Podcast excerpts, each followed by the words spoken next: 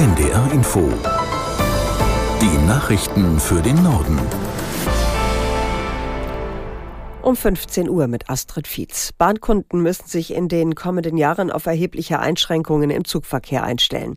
Der Grund sind die Pläne des Bundes und der Bahn, 40 der wichtigsten Strecken von Grund auf zu sanieren. Für die Bauarbeiten werden bis 2030 einzelne Abschnitte länger gesperrt und Züge meist umgeleitet.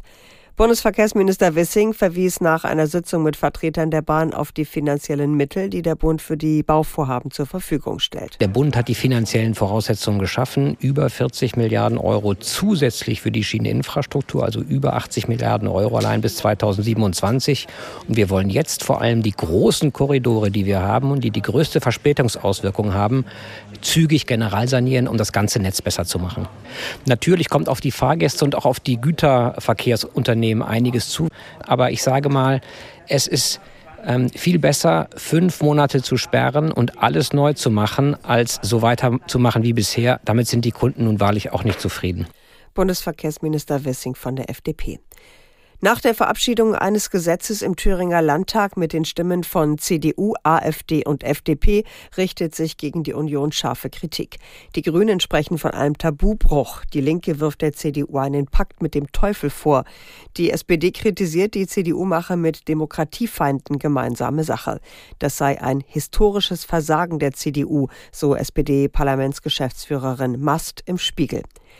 Die Thüringer CDU hatte gestern auch mit den Stimmen der AfD ein Gesetz zur Senkung der Grunderwerbsteuer im Freistaat beschlossen.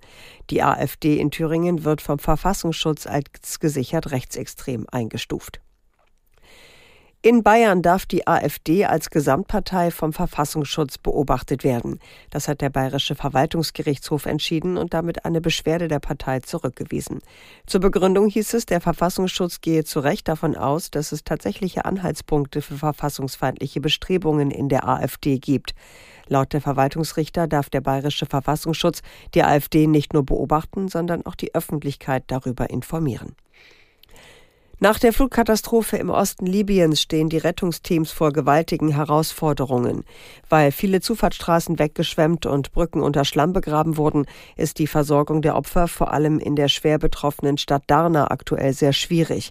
Deswegen rufen Hilfsorganisationen zur Unterstützung auf. Aus der in der Nachrichtenredaktion Michaela Kamke. Tausende Überlebende warten in der Stadt dringend auf Hilfe. Sie brauchen Lebensmittel, Trinkwasser und Medikamente. Die sind zwar schon auf dem Weg, die Lastwagen haben aber aufgrund der Zerstörung Probleme, sie zu verteilen. Insgesamt sind in Libyen laut den Vereinten Nationen Hunderttausende Menschen von der Katastrophe betroffen. Das Kinderhilfswerk UNICEF warnt, dass rund 300.000 minderjährige Mädchen und Jungen vor allem unter den schweren Folgen leiden werden.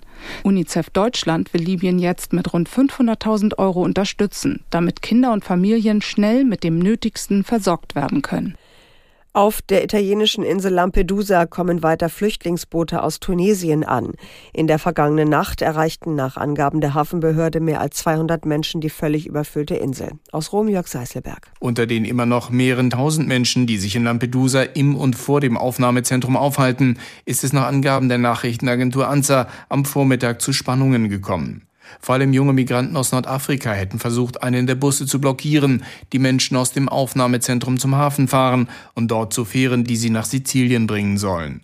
Die Protestierenden forderten für sich selbst Plätze auf den Fähren, um Lampedusa so schnell wie möglich verlassen zu können. In den vergangenen Tagen waren zeitweise bis zu 7000 Menschen im Aufnahmezentrum, so viele wie noch nie. Der in Mecklenburg-Vorpommern tot aufgefundene Sechsjährige ist erstochen worden.